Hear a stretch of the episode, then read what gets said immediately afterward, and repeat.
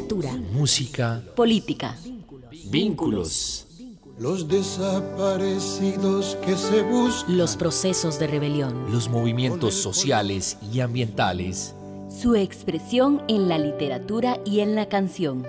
Vínculos. Guerra y paz. La paz la quieren con guerra y la guerra con sangre. La paz de los jardines de paz y la guerra de los criminales de guerra. Declara la guerra a la guerra para que la paz se tenga en paz y haz que la paz no siga dando guerra. Haz la paz a la guerra para que la guerra descanse en paz.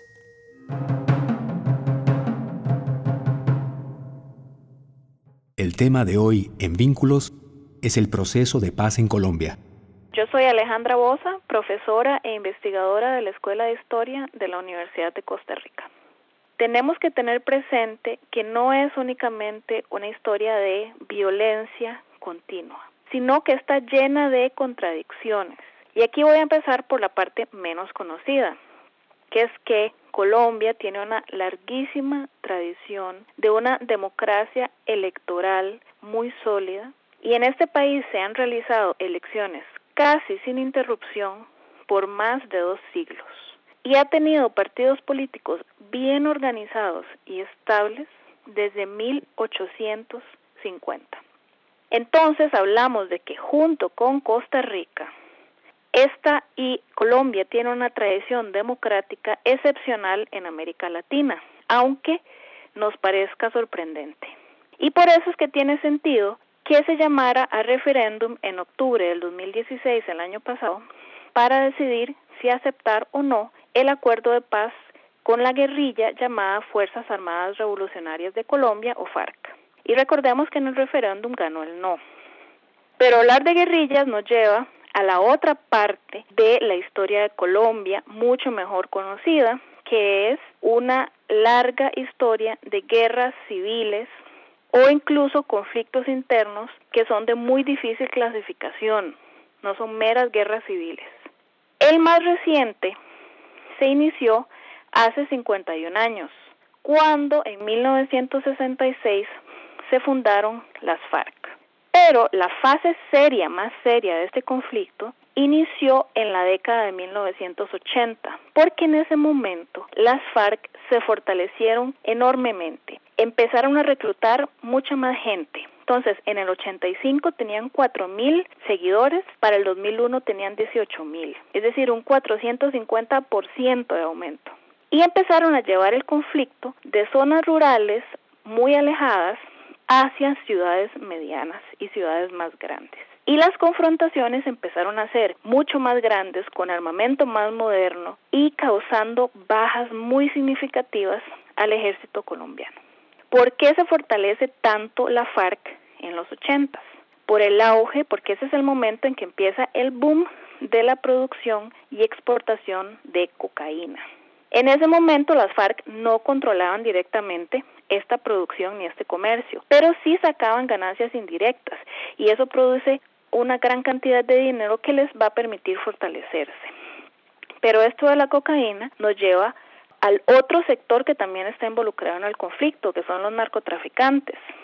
Y además también a los paramilitares, que siguen existiendo hasta el día de hoy y que han sido además los que han causado más muertes dentro del conflicto colombiano. Entonces, es un conflicto muy complejo en el que tenemos a las guerrillas al Estado colombiano y sus Fuerzas Armadas, a los narcotraficantes y a los paramilitares, con relaciones entre ellos, con conflictos entre ellos y cada uno de estos sectores con muchas facciones internas. Entonces, esta complejidad es lo que hace que este acuerdo de paz del año pasado se considere un gran logro. Pero no debemos olvidar que muchos de los problemas que originaron el conflicto o que lo agravaron siguen presentes. Entre ellos, la producción y el tráfico de cocaína y la competencia por quien lo controla, los conflictos por la tierra, que eran el reclamo inicial con el que se fundaron las FARC, y por supuesto los grandes intereses internacionales de Estados Unidos, pero también de Venezuela, sobre la situación en Colombia. Vínculos. El 2 de octubre del 2016 se realizó una consulta o referéndum para que los ciudadanos colombianos votaran a favor o en contra de las negociaciones de paz que se iniciaron en agosto del 2012 en La Habana. El sociólogo y filósofo colombiano Antonio Acevedo nos señala al respecto. Mi nombre es Antonio Acevedo Linares, desde la ciudad de Bucaramanga, Santander, Colombia. La situación en Colombia es un poco la siguiente, ¿no? Eh, somos un país muy singular en el sentido de que eh, la oposición de la derecha es la extrema derecha, empezando por ahí. Luego, el pueblo colombiano, después de más de 50 años, ha emprendido con el gobierno, la insurgencia y el gobierno un proceso de paz en el cual se ha votado a plebiscito para que el pueblo colombiano de alguna manera refrendara los acuerdos, pero parece que hubo un revés en la expectativa general que todo el mundo pensaba que el pueblo colombiano iba a votar por el sí, pero resulta que al final una minoría, la minoría del no, terminó, digamos, ganando casi por empate técnico a los que votaron por el sí. O sea que frente a la perspectiva de los acuerdos gobierno colombiano con la insurgencia, se ha visto un poco, digamos, una especie de cuello de botella en una posición un poco conflictiva de los sectores que no consideran que el acuerdo realmente sirva para los intereses, etcétera, y creen que ha quedado un vacío que se hace necesario renegociar nuevamente los acuerdos y en ese proceso están nuevamente en La Habana, ¿no? El presidente y junto con la insurgencia han dicho que posiblemente en las próximas semanas, en los próximos días, porque es algo que no se puede dilatar en el tiempo, porque corre peligro la paz en Colombia, y están en ese proceso para finalmente comenzar a ejecutar todo lo acordado en esos acuerdos de La Habana. Hay una situación importante a considerar que es que la paz solo por la paz no es suficiente.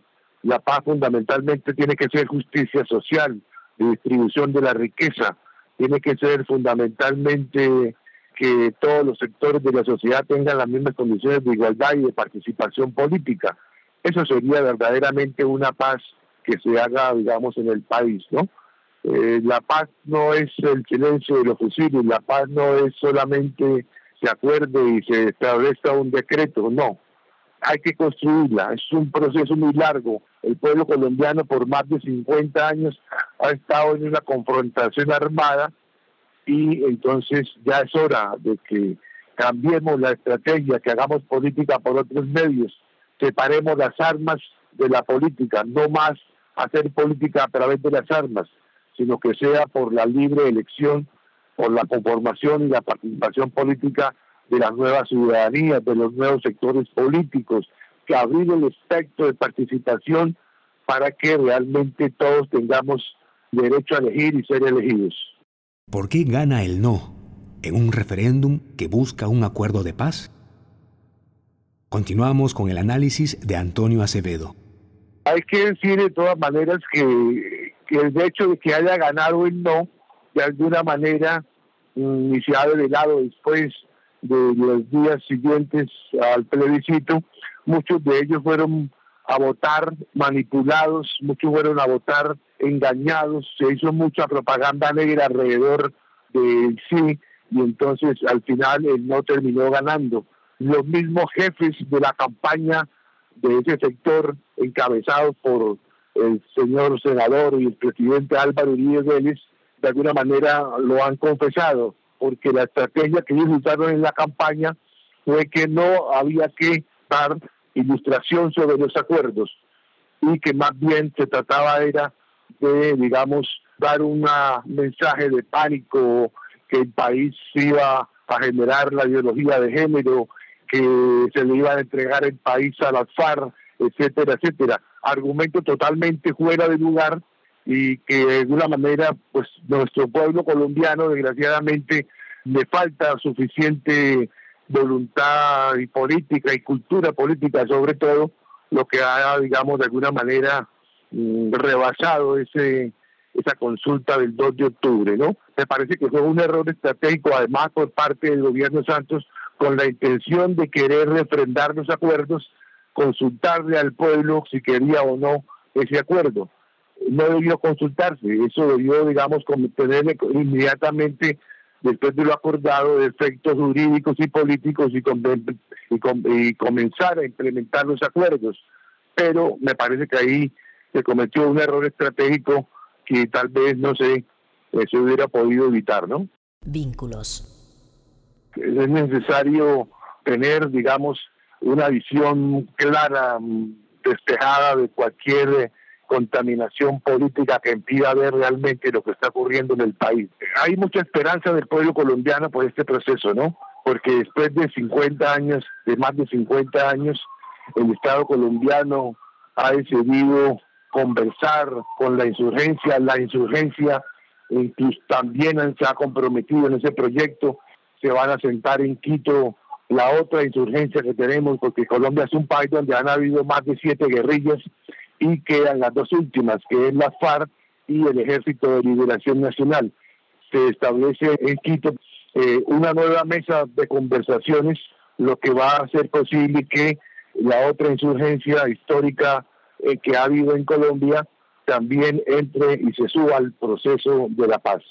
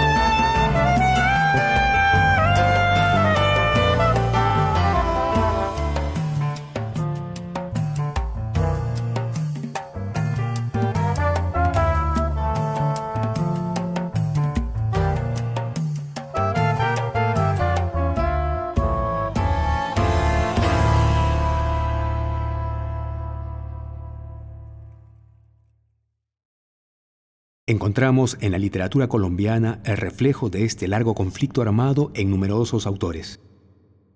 Escucharemos a continuación la obra de teatro La Maestra, del colombiano Enrique Buenaventura. Estoy muerta. Nací aquí, en este pueblo, en la casita de barro rojo con techo de paja que está al borde del camino, frente a la escuela. El camino es un río lento de barro rojo en el invierno y un remolino de polvo rojo en el verano. Cuando vienen las lluvias uno pierde las alpargatas en el barro y los caballos y las mulas embarran las barrigas, las enjalmas y hasta las caras y los sombreros de los jinetes son salpicados por el barro. Cuando llegan los meses del sol, el polvo rojo cubre el pueblo.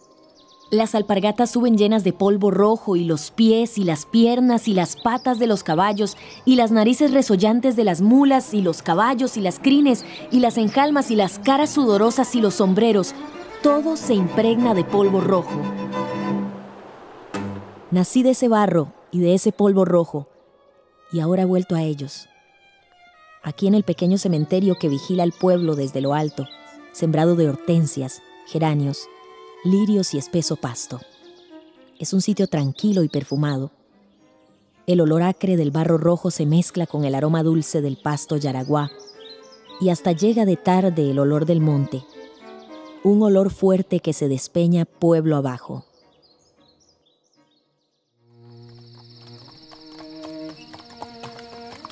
Me trajeron al anochecer venía Juana Pazambú, mi tía. ¿Por qué no quisiste comer? Yo no quise comer. ¿Para qué comer? Ya no tenía sentido comer. Se come para vivir y yo no quería vivir. Ya no tenía sentido vivir. Venía Pedro Pazambú, mi tío. ¿Te gustaban los bananos manzanos? y las mazorcas asadas y untadas de sal y de manteca. Me gustaban los bananos, no los quise comer. Apreté los dientes. Estaba Tobías el tuerto, que hace años fue corregidor. Te traje agua de la vertiente de la que tomabas cuando eras niña, en un vaso hecho con hojas de rascadera y no quisiste beber. No quise beber. Apreté los labios. Fue maldad. Dios me perdone, pero llegué a pensar que la vertiente debía secarse. ¿Para qué seguía brotando agua de la vertiente? Me preguntaba. ¿Para qué? Estaba la vieja Asunción, la partera que me trajo al mundo. Ay, mujer. Ay, niña. Yo que la traje a este mundo, ay, niña. ¿Por qué no recibió nada de mis manos? ¿Por qué escupió el caldo que le di? ¿Por qué mis manos que curaron a tantos no pudieron curar sus carnes heridas?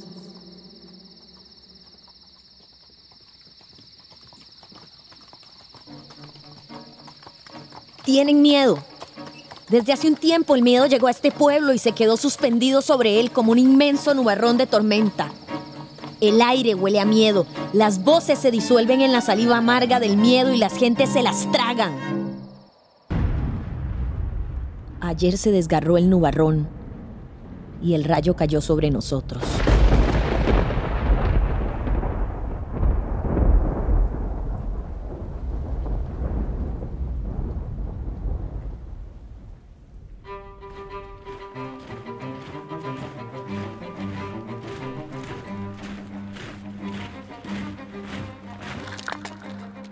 Vos respondés al nombre de Peregrino Pasambú.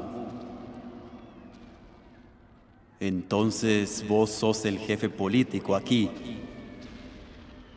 Mi padre había sido dos veces corregidor nombrado por el gobierno, pero entendía tan poco de política que no se había dado cuenta de que el gobierno había cambiado. Con la política conseguiste esta tierra. ¿No es cierto? No era cierto. Mi padre fue fundador del pueblo y como fundador le correspondió su casa a la orilla del camino y su finca. Él le puso el nombre al pueblo.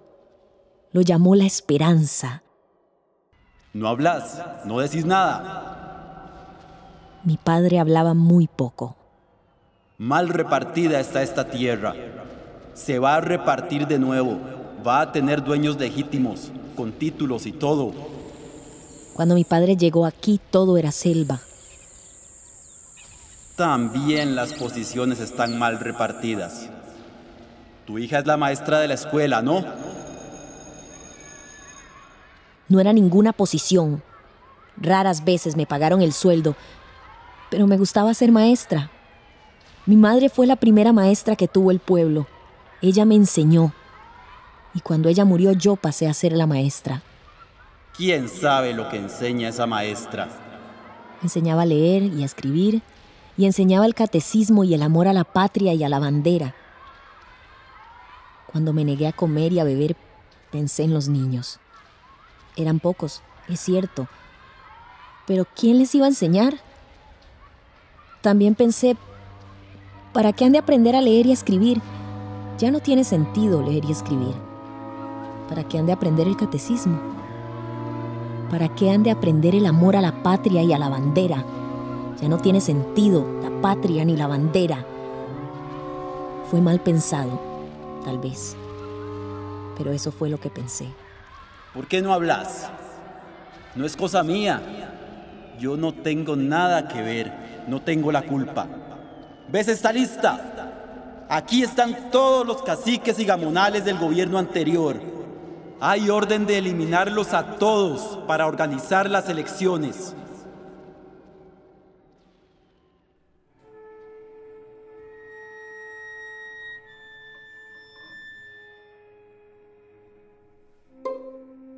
Y así fue. Lo pusieron contra la tapia de barro detrás de la casa. El sargento dio la orden y los soldados dispararon.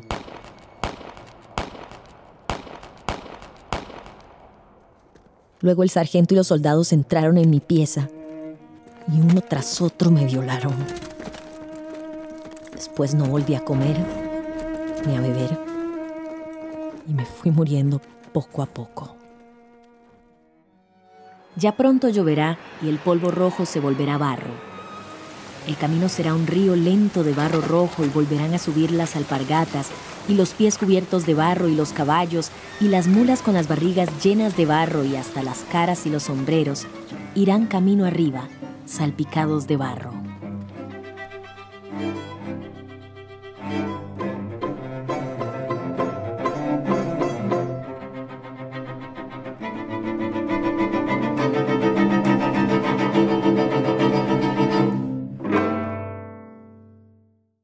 Camilo Saldarriaga llegó a Costa Rica en el 2002, en condición de refugiado político. Hoy, como ciudadano costarricense, nos habla. Mi nombre es Camilo Saldarriaga, yo soy economista egresado de la Universidad de Costa Rica. Vivo en Costa Rica hace ya 14 años, llegué aquí cuando tenía 11 y pues bueno, sobre la situación de Colombia, sobre el proceso de paz, hay muchas cosas que, que, pueden valorarse. La primera es, para darnos una idea de la magnitud, este es el conflicto más largo en la historia de América Latina, más de 50 años de enfrentamientos que han permeado la sociedad colombiana, que han generado una gran división y una gran cantidad de heridas, más de 5 millones de desplazados, de personas desplazadas a lo interno de Colombia, que han tenido que abandonar sus hogares eh, más de dos millones de colombianos que viven fuera de, del país y pues cientos de miles de muertes durante todo este tiempo. Eso deja una huella y una marca muy profunda en la sociedad colombiana que finalmente ha dado pasos importantes hacia el camino de la paz, pero que como hemos visto en, en, los últimos meses, no están exentos de conflicto interno, no están exentos de discusión y no están exentos, por supuesto, de polémica, ¿verdad? Sin embargo, lo que ha venido sucediendo, estos avances importantes en dirección a la paz, nos hacen tener la esperanza de que por fin estamos cerca de la conclusión del, del conflicto. Eso es importante tenerlo en cuenta. Muchas veces aquí en Costa Rica no podemos dimensionar lo que implica vivir en un país con una situación de esta naturaleza. Yo recuerdo en uno de los momentos más crudos, en el 2002, que estando en Medellín, donde vivíamos, muchas veces uno entraba a los centros comerciales, a un supermercado y siempre había detectores de bombas, había perros que buscaban artefactos explosivos, porque se había vuelto un elemento de la vida de la vida cotidiana, ¿verdad? Y, eso, como, como lo he señalado, pues deja divisiones y heridas muy profundas. Estando aquí en Costa Rica, ya después de estos 14 años, puedo encontrar algunas reflexiones que sería tal vez valioso compartir, y es que eh, el valor de lo que tiene este país, este pequeño país, una institucionalidad robusta, una cultura de paz, eh, una cultura de convivencia, es, es impresionante y, y, realmente vale la pena y hay que trabajar mucho por, por conservarlo, porque es algo que en un país como Colombia, pues es un sueño por el que se ha trabajado mucho tiempo y que no hemos logrado alcanzar. Entonces, sin duda, pues recalcar eso como, como joven que tuve que abandonar mi país, pues he podido tener la oportunidad de, contrastar, de conocer culturas distintas y sobre todo de valorar muchísimo las grandes ventajas y las grandes bondades que tiene un país como Costa Rica y que, y que ofrece sin duda una serie de, de condiciones sociales que son muy únicas y muy valiosas y difíciles de construir en la mayoría de países. Vínculos.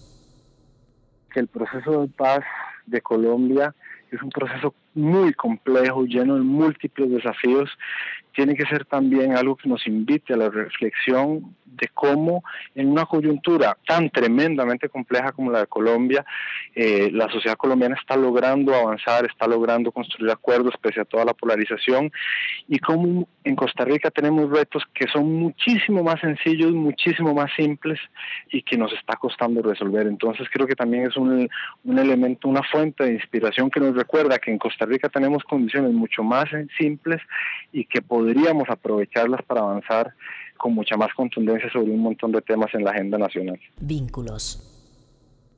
Que a la hora de la hora las diferencias que podemos tener en un país como Costa Rica son minúsculas y las heridas son minúsculas y las, las divisiones en comparación con lo que puede haber en un país como Colombia y que si es posible construir acuerdos en una situación tan complicada como la de Colombia, en Costa Rica es mucho más sencillo y tenemos que, que darnos cuenta de esa realidad, digamos, y aprovecharla para avanzar.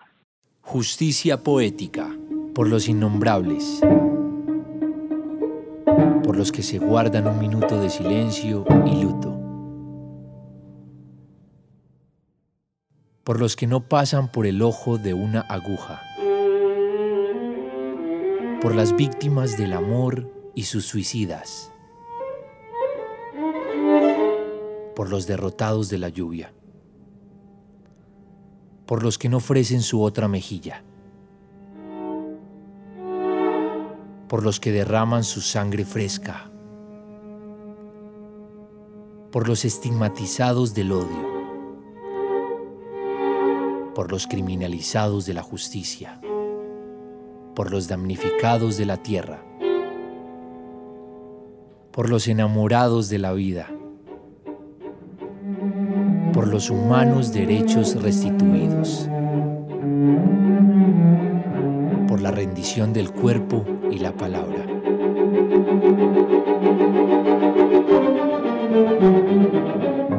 Por el desarme de la muerte, por la justicia y reparación de víctimas, por la reivindicación de la poesía y el amor. Por los dioses que no amenazan con el cielo o el infierno, por la defensa de la rosa, por el fuego de las palabras y tu cuerpo.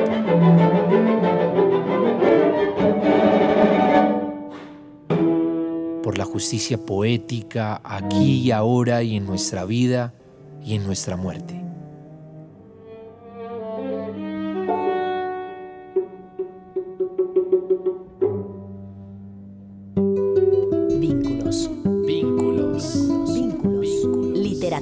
música, política, vínculos, lectura poética Sebastián Avendaño. Actores invitados Cristian Salas, Fabiola Cordero, Vanessa Mora, Adrián Brenes, Fabricio Otárola y María Steiner. Locución Víctor Salazar. Invitados Alejandra Bosa, Antonio Acevedo y Camilo Saldarriaga. Música Macondo en Llamas. Letra de Leonardo Gómez Jatín y Gualberto Villamil. Poemas. Guerra y Paz y Justicia Poética de Antonio Acevedo. Producción María Steiner. Edición y montaje Paolo Marín. Literatura, música, política. Te recuerdo, Amanda, la calle mojada, corriendo a la fábrica donde trabajaba Manuel. Vínculos.